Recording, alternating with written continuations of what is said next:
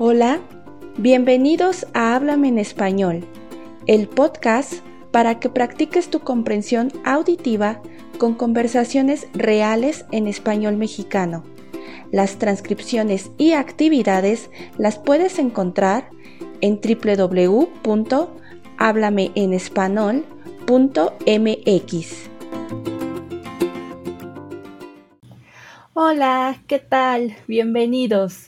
Mi nombre es Sandra, soy profesora de español para extranjeros y hoy quiero compartirles 5 tips para incluir en su aprendizaje del español.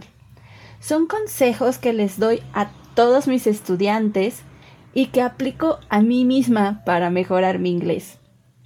Sin importar qué método de estudio estés usando, espero estos tips te gusten y te sean de ayuda. Número 1. Lee en español. Busca lecturas cuyo tema sean de tu interés y cuya dificultad vaya de acuerdo con tu nivel de español. Que no te dé pena leer cuentos infantiles. Está bien leer cosas que pueden ser un reto, pero no te obligues si ves que es demasiado difícil.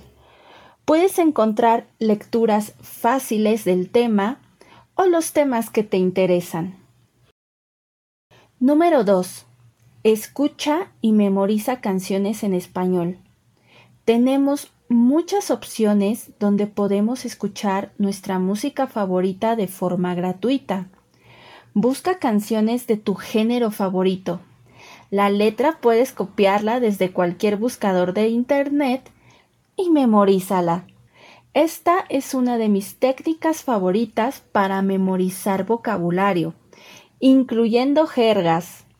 En mi sitio web háblamenespanol.mx dejo algunas listas de música.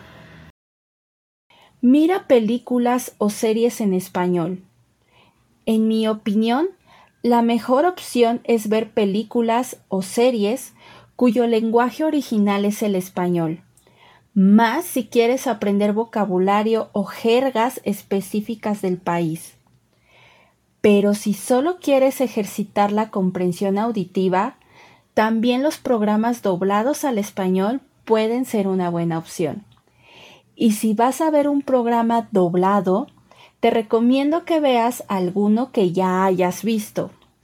El saber la historia con anticipación puede ayudarte a encontrarle sentido a las palabras más fácilmente. Cualquier opción que elijas, te recomiendo que veas los programas con audio y subtítulos en español.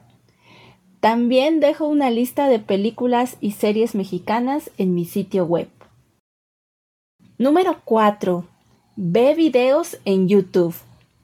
A veces no se tiene tiempo para ver películas o series, pero en YouTube puedes encontrar videos cortos.